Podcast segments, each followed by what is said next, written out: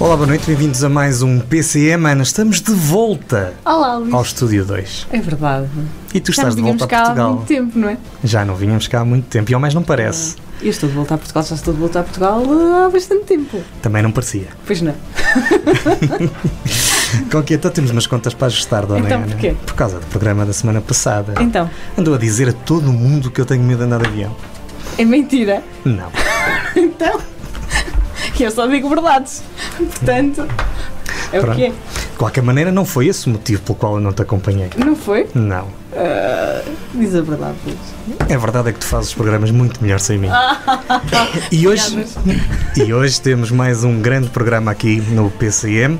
Mais uma daquelas histórias que nos faz eh, ter a certeza que esta é uma região com muito para dar.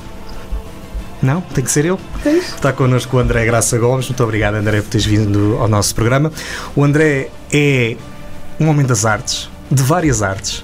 Nós hoje, no nosso programa, vamos conhecer algumas delas e conhecer também grande parte do percurso, ou pelo menos tentar. Temos Eh, que fazer o cálculo ao número de programas que nesta temporada falamos sobre arte. bastantes. O que é bom sinal. É bom sinal. É bom muito sinal. Bom Muito sinal. bom sinal. Melhor do que isso, já falamos de artes no Douro Sul e agora vamos até Trás-os-Montes, porque o André é de hum, Chaves, natural, de Natural Chaves. sim. É esta a história que temos para vos contar já a seguir. Venha daí.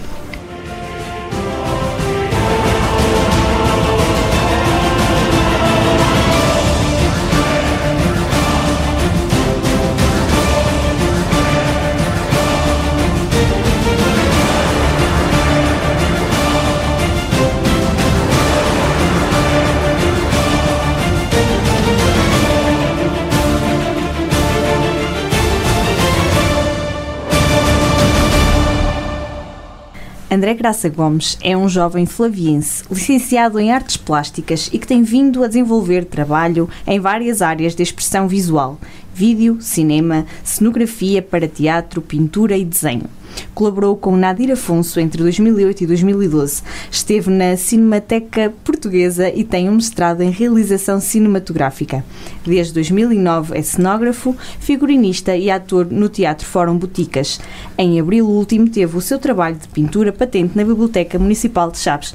Bem-vindo, André, mais uma vez. Olá, Ana. E vamos começar pela pintura. Vamos falar sobre as outras expressões artísticas. Uh, pintar é o que mais gostas? Eh, começamos logo por uma pergunta difícil. Eh, pintar é aquilo que eu mais preciso fazer. Ok. Eh, não sei se lhe posso chamar um gosto, no sentido de que nos dá prazer. Também dá, há momentos em que dá prazer, mas nem sempre. É mais como terapia? Eh, eu, eu colocaria a pergunta assim. Eu respiro e, e, e eu gosto de respirar. Ok. Eu preciso de respirar. Ou seja, nós não, não analisamos aquilo do que de facto nos faz falta. E a pintura faz-me falta praticamente desde que eu me lembro de mim. Portanto, eu desenho e pinto praticamente desde sempre. Portanto, é algo que é natural. É preciso mesmo de pintar. É mesmo isso. Como respirar. Eu diria que sim.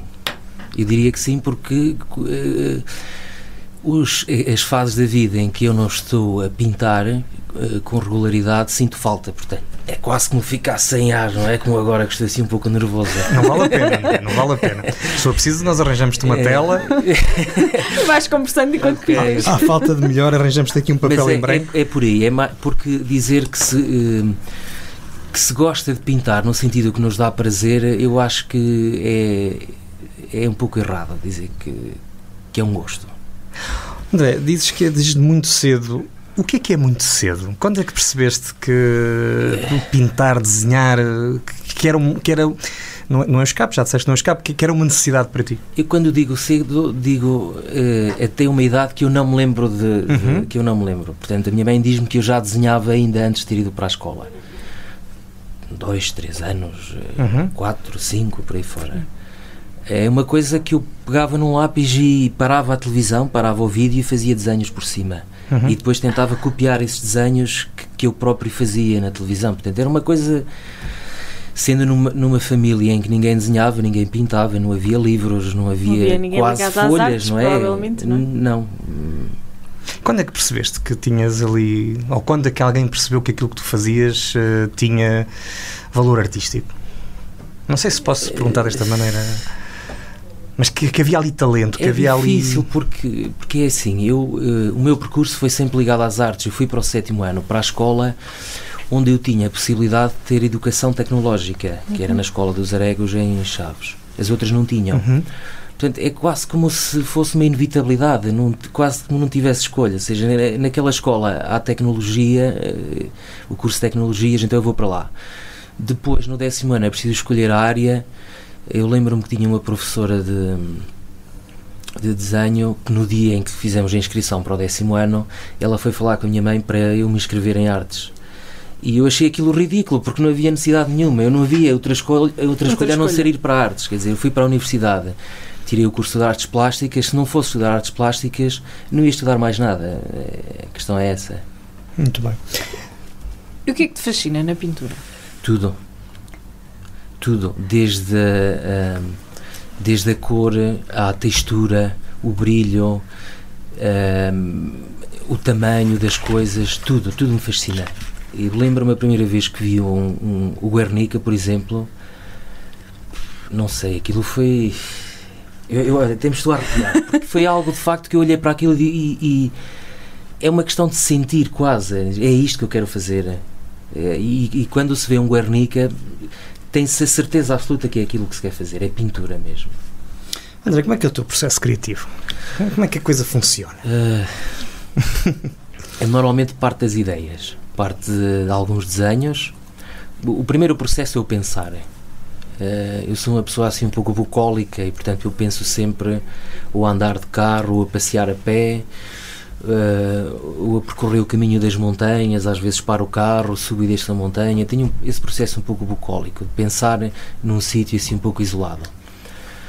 Depois, a partir do momento que eu decido o tema que quero fazer, eu, normalmente eu trabalho por séries, no caso da pintura, aquilo quando eu decido por onde quero começar, mais do que por onde quero chegar, é o sítio por onde eu quero começar. Então eu, eu aí decido uma série de, de ideias, passo para o papel, faço uma espécie de brainstorming sobre a, eh, a, confusão das ideias que está no momento e depois vou riscando algumas até chegar a, duas ou três que, que, que ficam mais ou menos sedimentadas, que são os alicerces para me atirar depois às telas. Depois, no concreto, as telas, regra geral, no caso do desenho é diferente, mas no caso das telas é. Eu crio uma série de várias telas que as sobreponho no ateliê, telas de grandes dimensões, sobreponho-as, uh, crio-lhe uma série de misturas de materiais, desde tintas que, acrílicas a tintas de, sintéticas, uh, pronto, espero uh, que a matéria me dê alguma coisa, retiro as telas e depois é que vou para as imagens. E depois aí sim ataco com figuras. Isso dito dessa maneira dá a sensação que é um processo assim muito objetivo. Racional. Mas não é. Sim, racional. racional. Mas a questão é essa, porque eu preciso de trabalhar coisas concretas a partir de ideias abstratas. Ou seja, é como se. Eu, para mim, é, é, exemplo, no caso das telas, elas são sempre figurativas, mas eu preciso que elas partam de matérias abstratas. O que, quais são as matérias que mais te fascinam? em termos de pintura Sim. são é, é de facto são a, a forma como os, os, os, vários processos químicos se misturam eu por exemplo mais uma resposta objetiva. É, houve uma série de telas que foi a minha ideia é, partiram de, um, de uma inspiração de um quadro de um, de um fresco em Pádua de um fresco de Mantegna que é era um fresco gigantesco estava na igreja dos ermitas em Pádua. E eu estive lá, fui, fui visitar aquela zona, Veneza, Pádua e Vicenza, que fica ali tudo num, numa distância de 40 km entre as cidades entre si. E Mantegna é um dos meus artistas preferidos, pelo facto de ser alguém ligado ao desenho, mas o que me impressionou naquele, naquele quadro, para além do quadro em si, que eu já conhecia alguns dele e, e conhecia mais ou menos a forma dele trabalhar, é o facto daquele quadro ter sido destruído na Segunda Guerra Mundial. E ele estava a reconstruir as partes que faltavam do quadro, que era sensivelmente 60% do quadro. Então eu fiquei com aquela imagem gravada de ruína de, de, de, um fresco que foi feito há 500 anos atrás e que foi destruído numa guerra. Neste caso foram os aliados que bombardearam uhum. Itália. E então eu trouxe esse processo para as pinturas. O que é que eu fiz? Construí as telas a partir de várias camadas de gesso, pintei com um material nobre, que é o óleo, e depois no final destruí o gesso.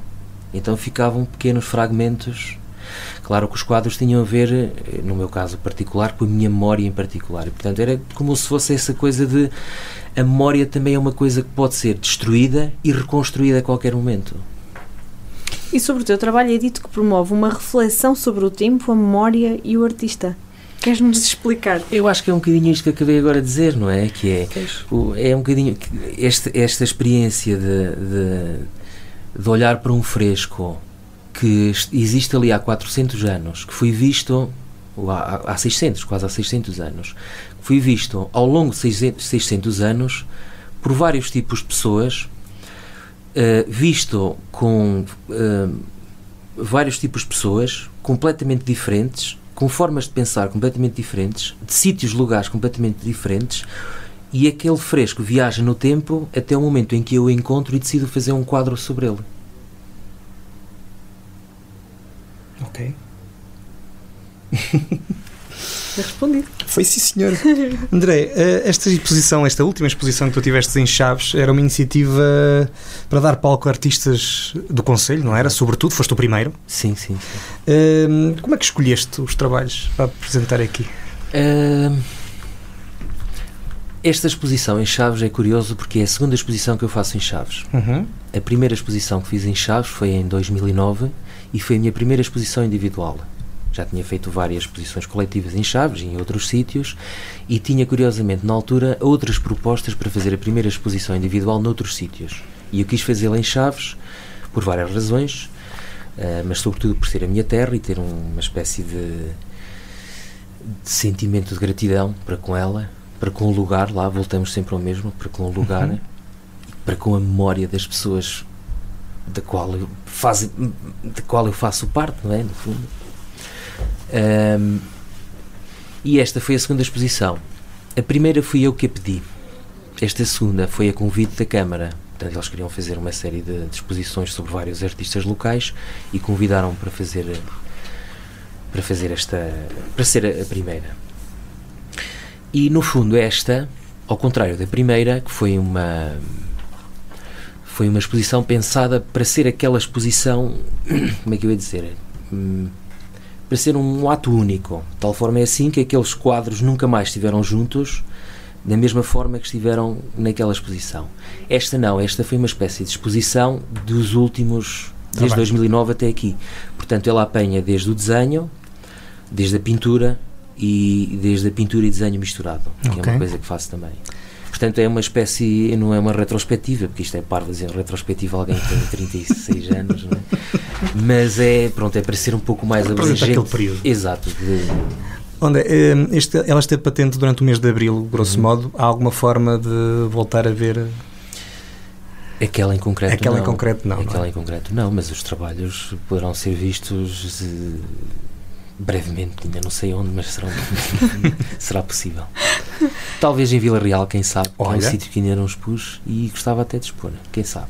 Olha, Fica, fica a sugestão fica aqui feita. A dica. Sim, sim, fica a sugestão feita. Um, há pouco falamos que um, colaboraste com o Nadir Afonso. Uhum. Uh, qual foi a influência dele uh, no teu trabalho? Uh, eu com o Nadir Afonso aprendi muitas coisas no meu trabalho concreto, aquilo que, que eu aprendi de, de, mais consubstancial da pintura dele é a questão do equilíbrio das formas. Mas uh, aquilo que me fascinava no, no Nadir era de facto era a pessoa. Porque ele, eu conhecia já numa fase muito tardia da vida dele, tinha cerca de 87 anos. Uhum.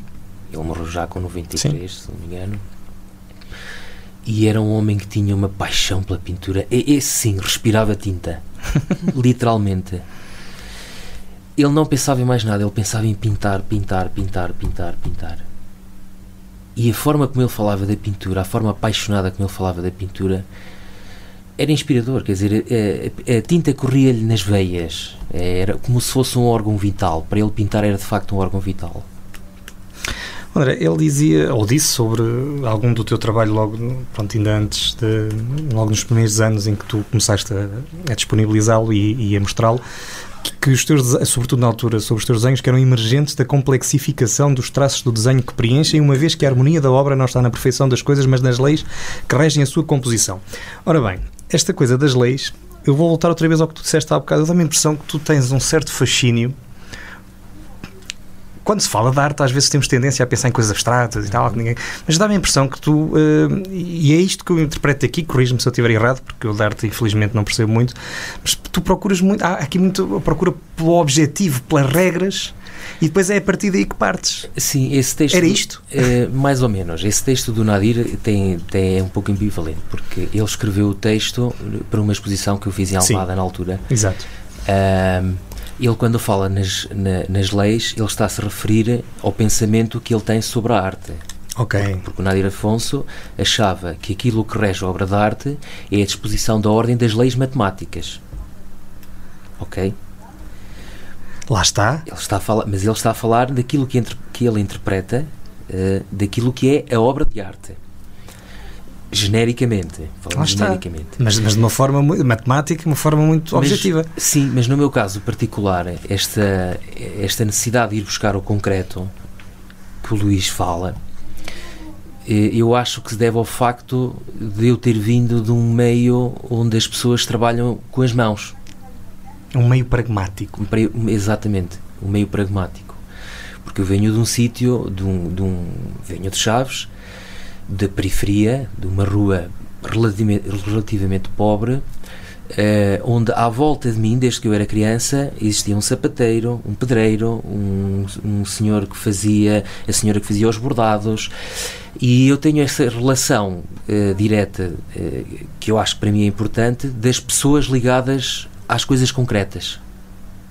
Eu acho que tem mais a ver com isso do que com aquilo que o Nadir eh, falava aí nesse texto em, em okay. específico. Está explicado e confirmado que eu percebo muito pouco do assunto. André, eh, tu já disseste há pouco, ehm, mas pronto, começaste pelo desenho, foi a primeira expressão assim que mais te fascinou, é isso? Sim, e continua a ser. Continua a ser. Isso continua a ser. Para mim, pintar é desenhar com tinta. Ok. Eu, eu, eu acho que sou um mau pintor, na verdade. Francamente. Francamente, por, porque eu tenho dificuldade em conseguir compreender a lógica das cores. Okay. Uh, é, é difícil para mim. Mas a linha, o, o, o contorno, um, o ritmo da linha, o ritmo da pincelada, isso é o que me fascina, na, de facto. Tanto no desenho como neste caso da pintura, que são pinturas desenhadas, se quisermos. Muito bem. Oh, André, vamos aqui um bocadinho à polémica. O, o Luís fez de propósito para deixar isto para mim. Mas se Aqui quiseres, não... eu alivio-te. Não, não, não. Oh, olha eu preocupada.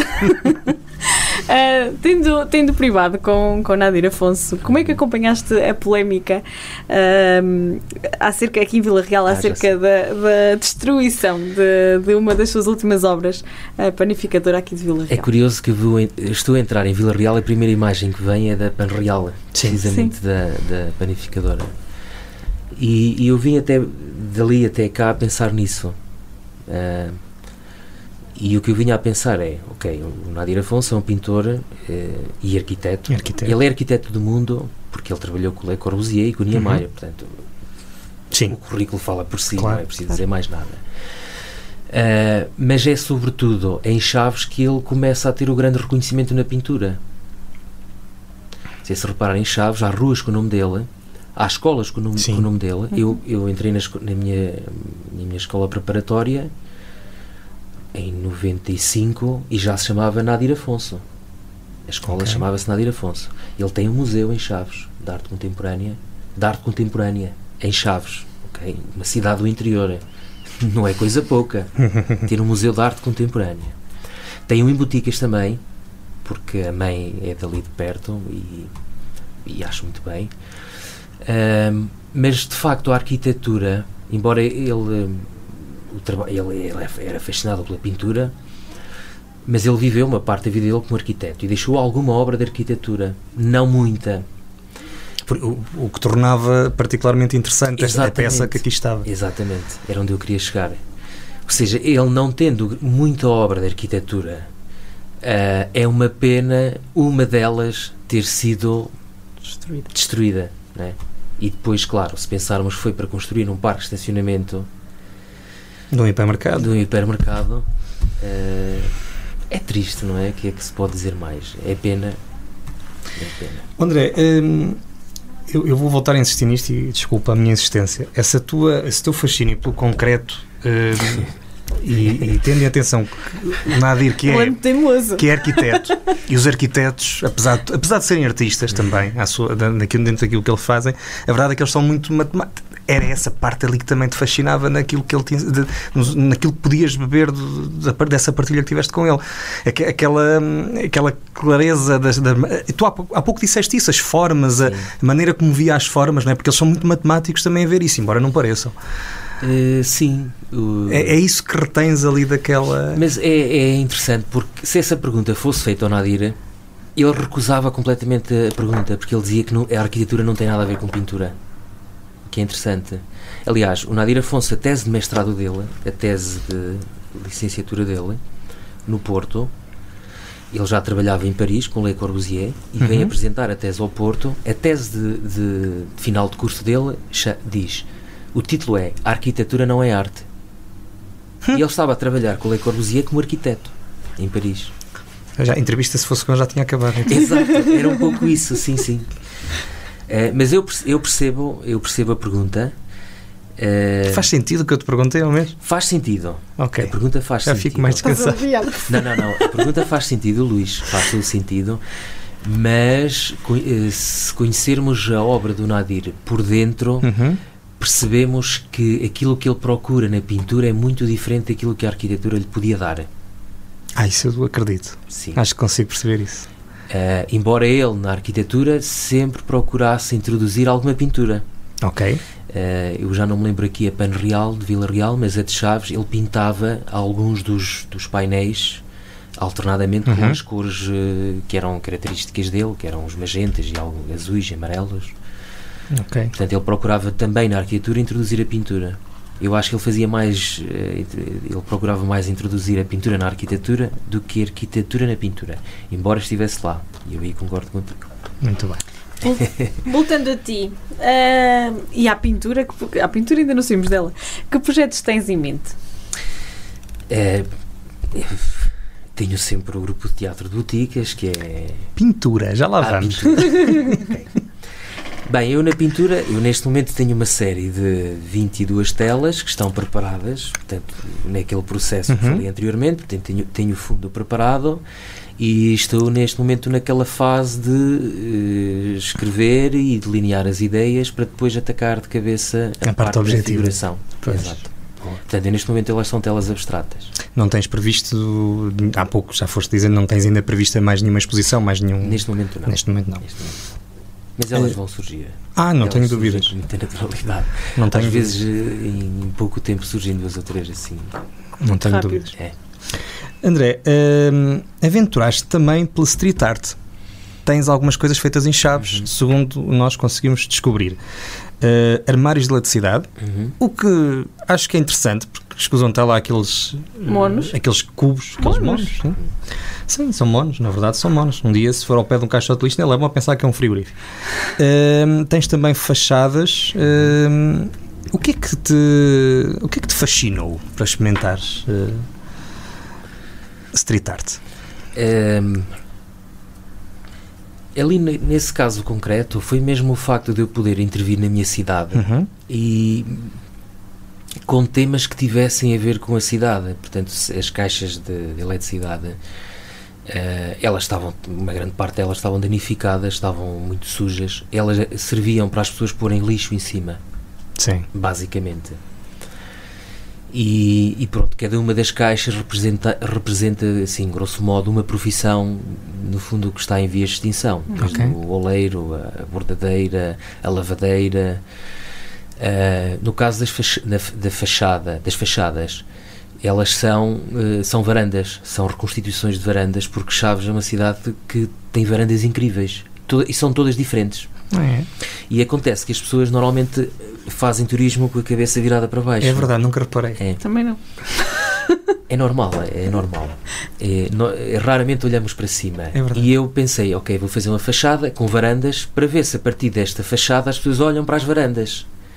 Que se, pelo menos que se intriguem, não é? Porque é que alguém pintou varandas? Soltou? Eu penso que sim. Eu Boa. penso que a partir, ainda por cima é num sítio onde há muitas varandas. E eu acho que as pessoas, depois de olharem para cima para ver uma pintura, porque as pessoas olham mais depressa para uma pintura do que para uma varanda. Certo. Embora as varandas sejam bonitas. Eh, a ideia era um bocado essa, era pintar as varandas e depois, a partir daquela varanda, as pessoas pelo menos verem se, se encontram outra pintura e cruzarem-se com as varandas pelo caminho, não é? Engraçado. A ideia foi essa. Estava aqui a ocorrer, há uns tempos falamos aqui da- das bandas à varanda. Era um bom sítio para fazer esse projeto. Bandas à varanda. Era. Se calhar não é varandas assim grande para caber Ah, lá à pá, banda. não sei, mas da próxima vez que for a Chaves, vou As, varandas, as nisso. varandas são pintadas, portanto elas não existem, as fachadas são Sim, direitas Sim, sim, as varandas mas há as outras varandas. Há as outras Há as varandas, outras varandas. também, também podem ser pintadas. Da próxima vez, ver se descubro, ver se reparo mais nisto. Mas esta não é uma forma de arte, eh, aqui pelo menos no interior, que, que seja muito corrente, não é? Hum. E às vezes aceito. Eh, Sim, já é um bocadinho mais, É? acho eu. Sim, já é um bocadinho mais, porque Vila Real já tem, nomeadamente, fachadas. Mas a Vila Real começou a ter, felizmente, porque começou a organizar um festival Sim. também para promover. Ah, ótimo. Eh, Sim, mas às- todas Sim, as desculpas é são boas para se fazerem as coisas. Todas as desculpas são boas. Mas ainda há assim uma certa resistência a isto, não é? As pessoas eh, às vezes tendem a achar que. É curioso, nós na altura que começamos, em Chaves não, não havia Não nada. Não havia nada, não havia nada. E na altura que começamos, como nós começamos pelas caixas de eletricidade, as pessoas acharam aquilo interessante. Sim, porque começou a dar vida a uma coisa que estava ali. Sim, porque lá está, nós primeiro limpamos as caixas. E quando as pessoas viram as caixas a serem limpas, é aquilo que as pessoas diziam, uau, finalmente alguém está a limpar as caixas. Eles ainda não sabiam que iam ser pintadas. Depois pintamos as caixas, cada uma de uma cor diferente.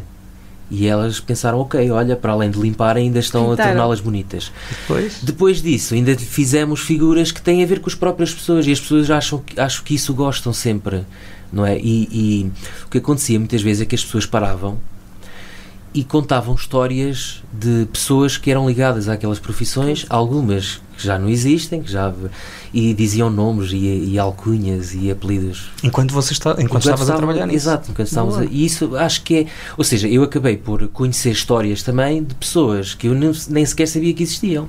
Eu sabia da existência das profissões, algumas delas já não existem, mas as pessoas em concreto não as conhecia. E as pessoas mais velhas, sobretudo as pessoas mais velhas, eh, chegavam e começavam a contar histórias sobre essas pessoas, sobre o, o oleiro que existia, que depois sobre ligações familiares das várias famílias de oleiros que existiam, pois claro, foram, foram acabando com os tempos, não é? E Fantástico. isso é uma parte que nos enriquece a nós que estamos a fazer as coisas e que eu acho que também enriquece as pessoas que se, que se sentem valorizadas por, tra- por estarmos a trazer a memória de pessoas que já não existem e de profissões que também já estão em vias de extinção e algumas já não existem mesmo. Fantástico. Então é tempo agora para uma palavra sobre pintura. Ok, pintura. eh, necessidade. Uma palavra sobre cinema. Eh, conhecimento. Uma palavra sobre Nadir Afonso. Amor à arte. É, tem que ser uma só. Pode ser. ser. Nós aceitamos. Deixamos. André, uma palavra sobre o Teatro Fórum Boticas. Ui, uma não chega. Vá, diz duas ou três. Bah, ui, já foi uma boa Não, palavra. é, há, uma, há uma que resume. Comunidade. É, não, não, eu vou tirar a comunidade e vou pôr amizade. Certo. Uma palavra sobre street art. Eh, raízes. Uma palavra para os jovens artistas. Coragem. E uma palavra para uma região que precisa de arte. União. Estamos a conversa com o André Graça Gomes. Já conhecemos a parte da pintura e do desenho, mas temos muito mais para conhecer na segunda parte do nosso PCM. Eh, Venha daí porque vamos descobrir mais arte. Universidade FM 104.3. Da imensa paixão pela região nasceu a Associação Valdouro. Vamos, em 2022, continuar o nosso caminho, a fazer o que estiver ao nosso alcance pela região, por si e sem pedir nada em troca. Apenas que caminhe connosco. No seu IRS, de forma totalmente gratuita, apoie a Associação Valdouro, inscrevendo o nosso número de contribuinte 508 615 747 O seu apoio alimenta a paixão que partilhamos pela região. Rádio Universidade sempre no ar! Estamos de regresso ao PCM, estamos à conversa com André Graça Gomes. É um artista plástico uh, flaviense. Já falamos sobre pintura, desenho, uh, sobre as suas experiências, exposições e agora vamos continuar a falar de outras artes. Estudaste nas Caldas da Rainha, trabalhaste no Porto, em, em Lisboa. Nunca te fascinou ficar nestes locais onde a expressão plástica, artística, tem mais apreciadores e, uh, e é mais dinâmica, digamos assim? É uma pergunta interessante. Porque, de facto, o, o meio artístico na, nas cidades do interior é. Eu ia dizer que é inexistente, mas é mentira. Ele é, existe, existe como existe nas cidades grandes. Não com a mesma dimensão. Uh, acontece que nós vivemos num país que é centralizado e, portanto, os grandes museus estão todos. Eu, eu quase que riscava até o Porto, porque Está tudo em Lisboa, de facto. Uh, sim, a tentação é para querer ficar em Lisboa. Eu vivi em Lisboa e queria ficar lá. Mas o meu coração trouxe-me outra vez para a minha terra porque porque é aqui que me sinto bem, é aqui que eu acho que faço falta. É mesmo isso. Está lançado o teaser é. do próximo programa. é aqui que fazes a diferença. Eh, eu acho que, não sei se é a diferença, mas eu, a minha terra faz-me falta e eu acho que faço falta à minha terra também. Eh, um bocadinho de mim faz falta à terra. Totalmente de acordo. Precisávamos tanta gente a dizer isto, a ensinar isto. Não era? era? Era mesmo. É verdade. Ana. E é também um ato. Não de, faças essa cara. E é também um ato de resistência se pensarmos que, que estamos a, a, a, remar um bocadinho contra a corrente, não é? Porque nós vivemos numa época em que queremos vingar, as pessoas querem vingar à força. Eu acho que arte, na arte isso não é o mais importante. Na arte é, é, nós podemos ter as condições para fazer aquilo que queremos fazer, que precisamos de fazer e no sítio onde nos sentimos bem. E Chaves, Boticas, eh, Traz os Montes, é esse sítio. Tu sentes que, que o teu trabalho é mais difícil por estares aqui, no interior? Que te é dificultado? É mais difícil a visualização do trabalho fazê-lo é mais fácil, porque eu tenho mais tempo, tenho mais condições e melhor estado de espírito, não é? Do que numa cidade grande onde se perde muito tempo no trânsito, uh, onde a poluição também incomoda, quer queiramos, quer não, não é? E nós aqui saímos de casa, damos um passeio e fica tudo bem outra vez, não é? É exatamente isso. Oh, André, o que é que é preciso para que seja mais visualizado? O que é que nós temos que fazer na nossa região? Eu não sei se nós podemos fazer alguma coisa. Eu acho que aquilo que podemos fazer é aquilo que fazemos, de facto. É juntarmos-nos, que é aquilo que fazemos no grupo, nos grupos de teatro, que tu fazes também. Tu, para além de juntar as pessoas, juntas os grupos, não é? É, é o que estamos aqui a fazer neste momento, é ouvirmos as pessoas. Ouvi-las mesmo, com as, com as pronúncias que elas têm, com todos os erros lexicais que, que se possam ter, sem preconceitos nenhums. Uh, termos orgulho do sítio em que vivemos, isso é uma coisa muito importante. Às vezes no interior sente-se que as pessoas vivem lá, mas querem ser eh, outra coisa, não é? Tem vergonha. É. Tem vergonha, sim. É. No outro dia diziam-nos que era o síndrome da. Não era citadino que ele disse, o Manel. Da interioridade? De... Não. Era, era, era qualquer coisa relacionada com a cidade. Pois, e tem vergonha porquê? Porque as pessoas querem vingar, querem, querem sobressair das massas e não fazer parte delas. As pessoas não, hoje em dia já não, quer, já não procuram as comunidades para fazerem parte das comunidades. As pessoas querem eh, sobressair, ou seja, nós vivemos numa época em que as pessoas precisam de competir umas com as outras. É, o mais importante é saber que um tem 20 e outro tem 19. O que tem 20 é melhor do que o que tem 19. É? E, e as coisas não são assim que funcionam. Nós podemos ganhar mais sermos melhores quanto mais perto estivermos uns dos outros. André. tornou esta, um, esta segunda parte ficou profunda. Não, não ficou, não ficou, ficou profunda ficou. porque tudo aquilo que ele disse é verdade. Então ficou profunda. Um, nós, nós podemos vingar aqui. Ainda assim. Tu estás a vingar aqui. Sim. Pronto, ok, há menos gente, mas o teu trabalho está a mostrar aquilo que tu és e aquilo que tu queres mostrar. Portanto, é possível também vingar no interior. É possível sobressair aqui. Aliás, é mais fácil, somos menos. Sim. Mas é possível ter qualidade aqui. É, é, possível, é, claro que é. E há qualidade, há muita qualidade. há muita qualidade no interior, como há no litoral, como há em qualquer parte, não é? Do país. Nós não somos menos do que ninguém. Não. E devemos ter orgulho daquilo que somos, é isso. Eu volto à mesma questão. Uh, eu, eu, vejo muitas pessoas que iam para Lisboa. A primeira coisa que faziam era uh, fa tentar passar uh, pelos pingos da chuva para que ninguém percebesse do sítio onde eles vinham. Eu acho que não tem problema nenhum. É um provincianismo. Até pelo contrário. Isso, exatamente, é provincianismo. É provincianismo. É. Os é. provincianos às vezes não é. são os que cá ficam, são os que vão. Concordo completamente. André, além da pintura, vamos, vamos continuar. Isto agora dava outro programa aqui sobre estas coisas, infelizmente, porque epá, ainda é preciso mudar tanta cabecinha. Uh, além da pintura. Nós estamos cá também. Hum? E batemos sempre nisto. Sim, sim. e não somos só nós, temos convidados que o fazem. Pois.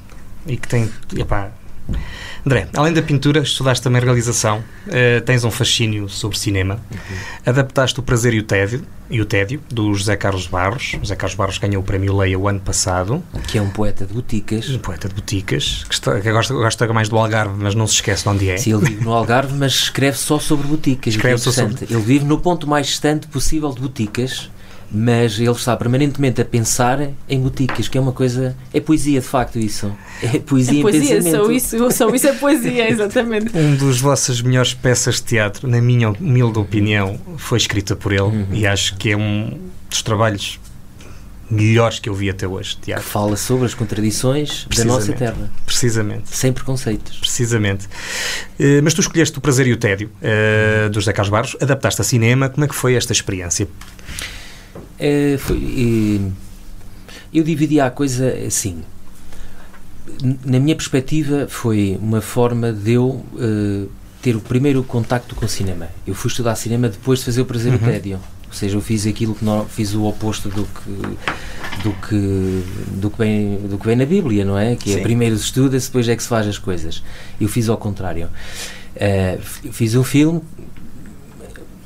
e que para mim foi um processo de descoberta, portanto, de perceber o quanto eu gostava de cinema e por outro, eu, eu divido assim, esta é a parte que me toca a mim, mas a parte mais importante de facto foi podermos fazer um filme em boticas, sobre boticas, sobre um livro escrito por um autor de boticas. Com uma história de boticas. Com uma história em boticas, com pessoas de boticas e onde entraram mais de 50 pessoas. Também de lá? Todas de lá. Ou seja, eu punha a coisa desta forma. Uh, para além desta parte individual, que para mim foi um processo de, de descoberta, de conhecimento, eu punha o, o, o filme O Prazer e o Tédio, na minha perspectiva, é um milagre social mais do que um filme. Como é que foi trabalhar com estas pessoas? Foi incrível foi incrível porque estávamos todas a aprender umas com as outras. E, e, e como havia uma relação de confiança e de, e de proximidade, a coisa surgiu quase naturalmente. naturalmente. Uh, pronto, e no final de cada rodagem íamos comer todos juntos, uh, ensaiávamos no dia a seguir, íamos beber um copo. Portanto, é um processo perfeitamente natural para um sítio como Boticas, onde as pessoas querem estar umas com as outras e gostam da companhia. Portanto, é um milagre social, eu, eu vejo a coisa assim. E têm talento. E têm talento, muito talento. E descobriste ali coisas que se calhar não te passavam pela cabeça. Sim, nós ali tínhamos, o, claro, já tínhamos o suporte do grupo de teatro, não é? Uhum. E, e, e, e, do Hermínio, que teve um papel fundamental também no filme. Portanto, ele é o encenador do grupo de teatro, como tu sabes uhum. muito bem, e é o pilar, basicamente, de onde gira o grupo de teatro. E, e, pronto, e nós fizemos ali uma associação eh, entre eu e ele, onde fizemos girar também, para além do grupo de teatro, uma série de outras pessoas da Terra. Um, portanto, e já tínhamos esse suporte do grupo de teatro, portanto, nós já tínhamos atores que estavam habituados, há, uns há mais tempo, outros há menos tempo, uh, a representar, não é? Muito bem. Tu tens. Hum Bom, já nos explicaste porque é que escolheste este romance do, do José Carlos Barros. Uh, não vamos contar a história, é melhor comprar o livro ou ver o filme. O filme passou agora recentemente nas cenas de maio, uhum. uh, foi porque as cenas de maio é o festival que o Teatro Fórum Boticas organiza, mas tem mais do que teatro. Já teve exposições também do André no passado, este ano foram, foram dois trabalhos dele. Tu colaboraste noutros projetos, que também acho que foi emitido, uh, que foi o Gosto Frio, não é? Não, Busto Frio foi não. um filme que nós passamos do Paulo Carneiro, que foi filmado ah, ali na nossa Mas estiveste de alguma forma envolvido? Uh, sim, nós trouxemos uh, o filme aqui, também levamos uhum. as chaves, ele é, é nosso amigo, e, e mas o filme é completamente... É ok. E também recentemente, eh, segundo julgo saber, também tiveste uma colaboração relativamente ativa na, na série que, hum, do Miguel Torga que teve a ser é, gravada sim, lá. Sim, sim. Portanto, isto é uma coisa que te fascina mesmo, mesmo que não seja uma coisa tua, que tu tenhas criado, mas uh, quereres que tudo corra bem e que as pessoas percebam bem o sítio onde estão. Sim, é isso? é isso e também nós estarmos sempre a aprender também com as pessoas claro. que sabem, não é? Que sabem mais do que nós, porque nós basicamente o, o, o pouco que sabemos usamos usamos-lo para, para, para, para, nos servirmos dele, no, no, quer seja para o teatro, quer seja para a pintura, quer seja para os filmes. Mas temos de estar sempre atentos às outras pessoas que sabem muito mais do que nós e, portanto, é estarmos perto delas, olhar para elas, aprender com elas e depois tentar fazer igual ou até melhor se possível, não é? é e sim, sim, procurei envolver-me também aí, sim, nos Histórias da Montanha. É assim que se chama? Histórias da Montanha, sim. Que é baseado nos contos da, da montanha, montanha de Miguel Torga. Sim. sim. que falam muito de boticas, mas também do Douro. Exatamente. Bom. exatamente, exatamente. Nomeadamente aqui da zona de, de Sabrosa. Sim, São Martinho de Ano. Não, eu, por acaso foi uma conversa que tive, uma provocação que eu fiz ao Ricardo foi porque é que vamos falar, porque é que vamos gravar Miguel Torga a boticas? mas há um motivo muito, uh, muito óbvio que é uh, que aquelas paisagens estão virgens e Exato. as do Douro, infelizmente, começam a estar pintalgadas de coisas que não deviam. E a logística de produção pois. é mais simples ali naquela região, porque há muitas aldeias que ficam mesmo muito deslocadas sim, sim. Do, dos centros, não é? Das vilas e das cidades. Sim. Portanto, eles tinham melhores condições e uns cenários conseguir... perfeitos é? para sim, conseguir exato, reproduzir exato, a rudeza de Miguel Torga. Que projetos para o cinema há em mente? Nós neste momento temos um filme já escrito que eu tenho aqui que vou deixar depois se quiserem ler. Ah, é? Excelente. Trouxe. Uh, que vamos agora no final de. Portanto, temos o, o, texto escrito, temos uh, o, o, o, storyboard já feito e estamos ainda numa fase de decidir alguns dos sítios onde vamos filmar. Já temos as personagens delineadas, são todas do grupo Teatro de Boticas e algumas de, de não sendo do grupo, mas são, são todas de boticas, basicamente. E é uma adaptação de um, de um conto do Pirandello. Ok. Que é o Pena de Viver Assim, que nós lhe chamamos Pena. Só pena. E não posso falar muito mais. ok. Uh, nós também. Nós vamos ficar a saber antes. Nós ficar a saber, mas não vamos dizer nada a ninguém. também não podemos contar nada. Não, não queres ser atriz? Não. Experimenta, é giro. Não, chego. É giro. Está bem, discutimos isso noutra altura. O André ainda faz um casting. Está bem, anda lá. Fazemos aqui durante o programa. ele, ele dá-te já ali uma cena e tu. Olha, vocês hoje. André. Por eu voltar, estou a ser prachada hoje. Não, querido. Pensei.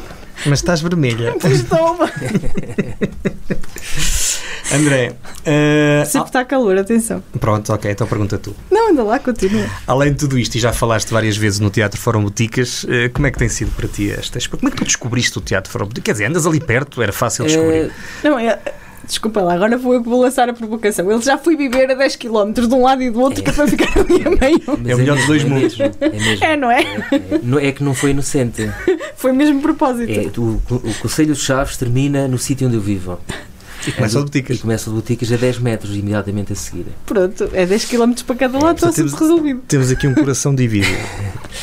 um, eu entrei no grupo de teatro através do Sr. Hermínio, foi a primeira pessoa que conheci. Ele, quando veio de Lisboa, ele reformou-se e veio para Vilar, que é a aldeia, a aldeia onde, onde vive. E ele criou lá na altura um projeto que era os Dias da Criação, onde juntava desde poesia, a pintura, a performance, era uma espécie assim de manifestação total das artes. Que maravilha! Era. Fim de semana onde vinham pessoas de vários pontos do, do país e algumas também do, do estrangeiro. E pronto, era assim a festa das artes, no fundo, onde se faziam concertos, exposições, peças de teatro, performance, uma série de coisas. Os dias da criação. E eu conheci-o aí, nesse contexto. Na altura apresentei lá um quadro, eu já tinha contacto com boticas, porque tinha amigos em boticas, e apresentaram-me o Hermínio, ele lançou-me o reto de, na altura de, colocar lá um quadro, eu coloquei um quadro, começamos a conversar, ele depois criou o grupo de teatro, a seguir eu, entretanto, fui estudar para as Caldas da Rainha, e a dada altura lançou-me o reto a ver se eu queria participar no grupo de teatro como cenógrafo. Portanto, eu cheguei ao grupo de teatro através da pintura. Foi. Da amizade, mais uma vez, e da pintura. E que belos cenários que o André lá tinha. Os da Alice são todos teus. São, são. Desculpa, interrompi-te. Não tem mal, é, é isso, basicamente é isso. E depois, a partir daí, fomos criando amizade entre todos, entre toda a gente do grupo. O, o, só para termos uma ideia, lá em casa, essa peça já não está em cena há algum As tempo. podem não estar em casa, Luís. Uh, onde quer que nos estejam a ouvir e a ver. Um, a peça Alice no País das Maravilhas tem cinco, cinco se não em erro, quatro, cinco? Tem quatro cenários. Quatro cenários diferentes, mas estamos a falar de cenários enormes. É. São telas enormes pintadas que retratam as várias cenas que são passadas que o André pintou. Uh, e que dão, em termos de produção, a um grupo de teatro que não é profissional, uh, uma necessidade logística brutal, mas que foi possível, felizmente, acomodar em muitos dos sítios que temos na região. Aquilo. Ah pá! Pronto, enfim. Diz o resto. Era bom demais. Não, esse, esse, esse cenário tinha uma a peça em si tinha uma dificuldade a priori que é o, o texto original não é uma peça não é um texto de teatral não, é, não é um texto uh, drama, é, narrativo uma, uma, uma é um texto é um texto linear, linear e depois o espaço de, de por onde as, uh, as personagens se vão encontrando não é no fundo a Alice se vai encontrando com as personagens Uh, tinha vários níveis. Uhum. Portanto, à medida que ela ia descendo, ia abrindo portas e encontrando novas, novas figuras. E como é que isso se fazia em cima de um palco, sendo que o palco não sai do sítio, não é? Era uma coisa difícil a priori. Então, o que nós fizemos na altura foi decidir fazer vários palcos, na verdade, onde cada tela que era construída era uma cortina. Uh, a primeira tela era o primeiro nível, depois essa tela abria e entrava num outro cenário, depois essa tela voltava a abrir e entrava no outro cenário, e assim íamos fazendo essa ideia dela passar pelo, pelo caminho e ir encontrando os vários, as várias personagens, até ao final que volta outra vez ao primeiro cenário.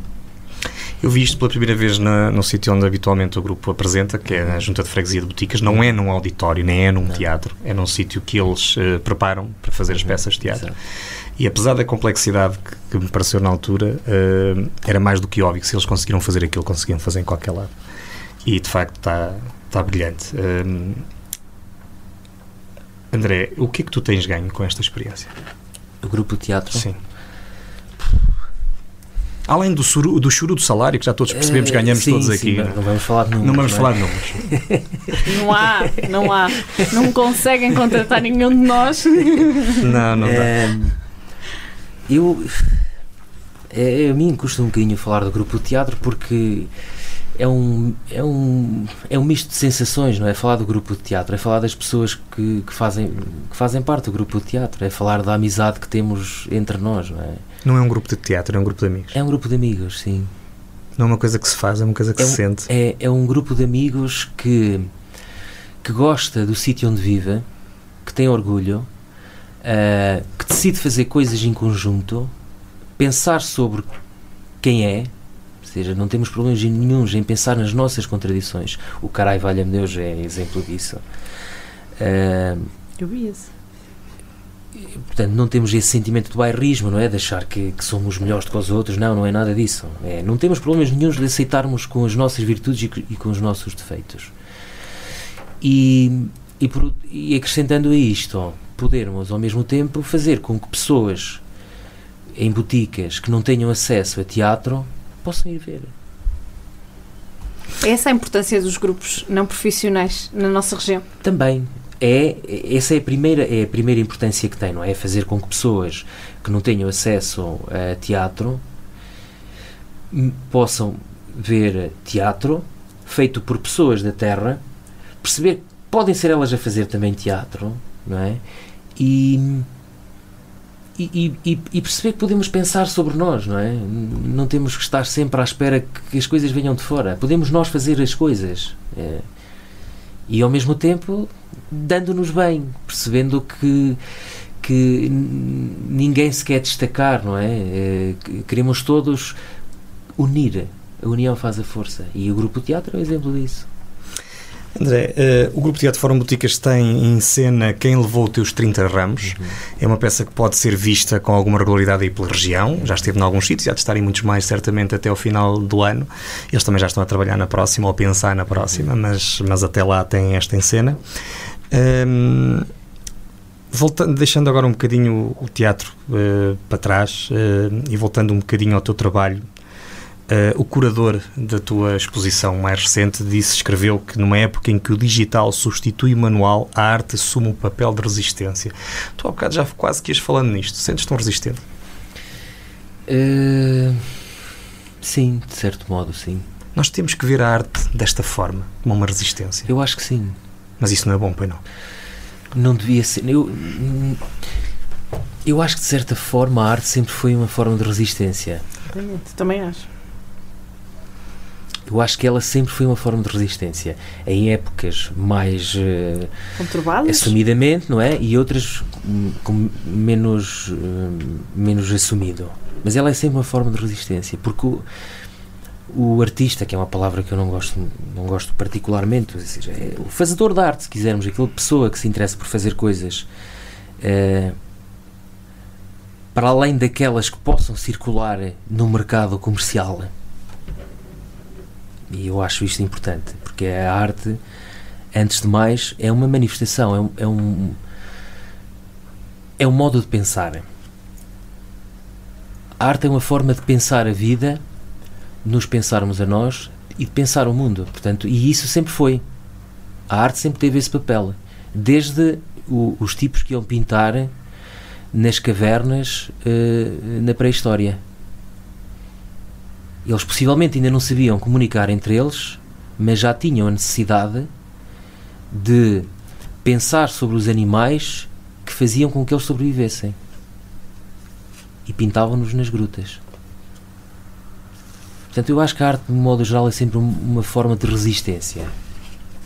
Penso eu. Muito bem. Posso estar enganado. Não, é. É opinião. É? É a minha opinião. Exatamente. Sim, nós estamos aqui para provocar opinião. Exato. Vamos ao contrarrelógio? Vamos ao contrarrelógio. Vamos ao contrarrelógio. Um minuto. Dez perguntas.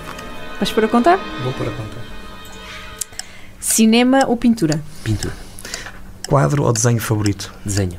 Ator ou realizador? Realizador. Filme que queres fazer? Pena. Quadro que queres pintar? O próximo. Street art ou tela? Tela. Qual é a tua referência artística? Ui. Ai, são tantas. Tempo, tempo, tempo. Uh, Caravaggio, pronto. Sim. Pintor favorito? Uh, não é. Uh, talvez Rothko. Uh, cineasta favorito? São vários. Eu vou dizer o Herzog. O que é que te faz feliz? não sei. 40 segundos. Olha, André, não, não acho que não bateste o recorde, mas vais ficar no top 5. Uh, André, o que é que te faz feliz? Agora sem a pressão do tempo. Uh, eu acho que isso é uma pergunta. O, o que nos faz. Eu, é, é, que é assim, eu, eu essa pergunta colocaria outra, que é o que é felicidade, não é? E isso é uma coisa muito subjetiva, não é? O então, é mas fazemos feliz? a pergunta de outra maneira. Eu, o que é que te acrescenta? Eu, eu, eu vou responder assim. Hum. O que me faz feliz é depois do ensaio ir beber um, fino com os meus amigos do teatro. Naquele momento eu estou a ser feliz. Isso é felicidade. Pronto. Uh, é isso, é o despertar de manhã e o sorriso da minha filha. É aquele, aquele microsegundo, aquele micro sorriso. Ou seja, eu acho que a felicidade são este, esta junção de vários momentos e não uma coisa abstrata ou algo que se, que se procura, não é? Nós procuramos sentido, eu acho que procurar a felicidade é uma coisa até bastante egoísta, né? porque se nós procuramos a felicidade é a nossa, nunca é a dos outros. Se eu procurasse só a minha felicidade, provavelmente não estaria no grupo de teatro do Ticas, nem pintaria, porque há momentos em que eu sinto-me triste a pintar. não é? Porque não é fácil nós. É, aliás, eu acho que alguém que diga que, que é feliz eu acho que é alguém que tem um problema. Porque é impossível nós sermos completamente felizes num mundo onde há miséria. Se, se, se, se entendermos a felicidade como um conceito pleno, total, total, não é? Dizemos assim, felicidade total. Eh, isso implicaria que, que eu nunca poderia ter momentos de tristeza. E é impossível isso acontecer. André, onde é que te vês daqui a 10 anos? A Ana está sem palavras. Não sei. Não, aquilo. Não, gravamos esse a seguir e ficamos com o programa para Não, depois. não, não, não. Podemos fazer um debate sobre isso. Podemos. Onde é que te vês daqui a 10 não anos? sei, não faço ideia. Onde é que te queres ver daqui a 10 anos? Eu gostava de me ver no sítio onde estou, entre boticas e chaves. 10 km para um lado e 10 km para o outro. Achas à que não vai da dar? autostrada, sempre pronto para ir para a Espanha, para Lisboa, para o Porto, No centro Não do mundo, preciso. portanto. para onde quiser. Mas voltar, sempre. Muito bem. André, foi um enorme prazer ter-te aqui connosco esta noite. Ahm, és um jovem apaixonado pela tua terra que usa ah, a arte para, para também mostrar aquilo que de bom se faz cá. Ahm, ouvimos aqui coisas hoje que epá, são muito para além daquilo que foi a nossa conversa. Eu, eu fiquei.